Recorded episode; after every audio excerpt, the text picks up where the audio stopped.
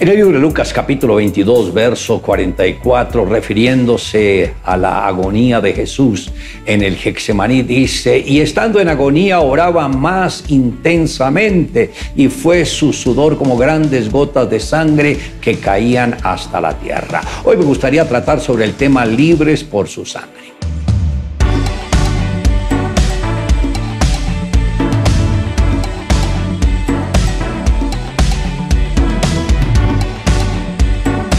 Tenía aquel jardín del Hexemaní para que el Señor lo hubiese escogido como el lugar donde derramaría sus primeras gotas de sangre mezcladas con sudor uno de los momentos más angustiosos en la vida de nuestro Redentor fue el tiempo en el jardín del Hexemaní.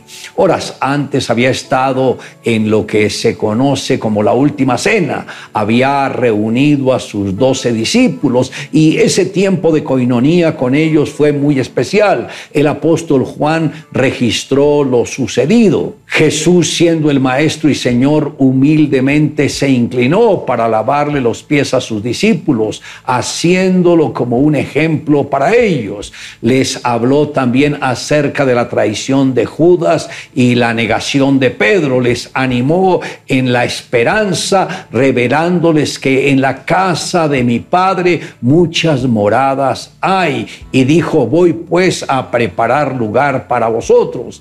Y también les prometió que el consolador, el Espíritu Santo, a quien el Padre enviaría en su nombre, dice, Él os enseñará todas las cosas y os recordará todo lo que os he dicho. Es interesante que la primera morada de Adán fue el jardín del Edén, donde gozó de todas las bendiciones que Dios había preparado para él de antemano y donde pudo disfrutar de la provisión abundante que le dio el mismo Señor. Gozó de buena salud, de paz y de alegría y todo estaba para que él y toda su descendencia fuesen felices para siempre. Pero en aquel jardín entró en acción la serpiente que lo sedujo y lo engañó tanto a él como a Eva y así todo cambió en las vidas de Cuatro mil años después Jesús escogió otro jardín,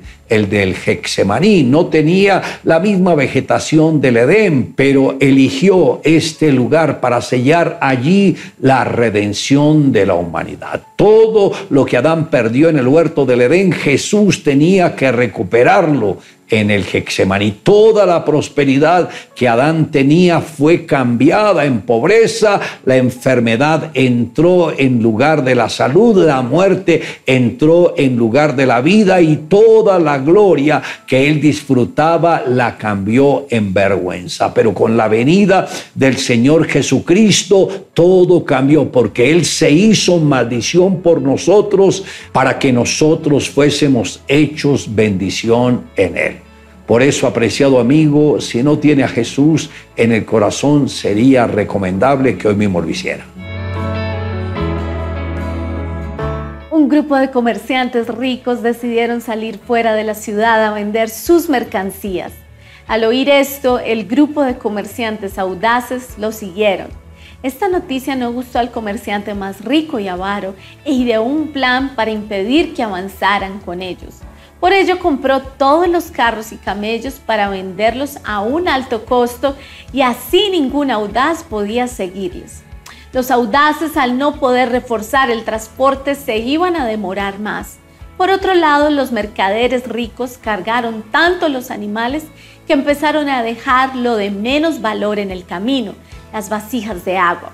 Días después los mercaderes modestos encontraron las vasijas de agua y pensaron que era un regalo divino y no dudaron en recogerlas. No importa, iremos mucho más despacio. Nos cruzaremos con muchos que van a querer pagar por el agua y con lo que ganemos podremos comprar carros y algún animal más. Muchos pagaban en oro por un simple vaso de agua. Semanas después los audaces alcanzaron a los ricos que por no tener agua habían desmayado en medio del desierto. Los audaces les ofrecieron agua a cambio de carros y parte de su mercancía. Los ricos aceptaron sin dudarlo ya que no tenían otra salida.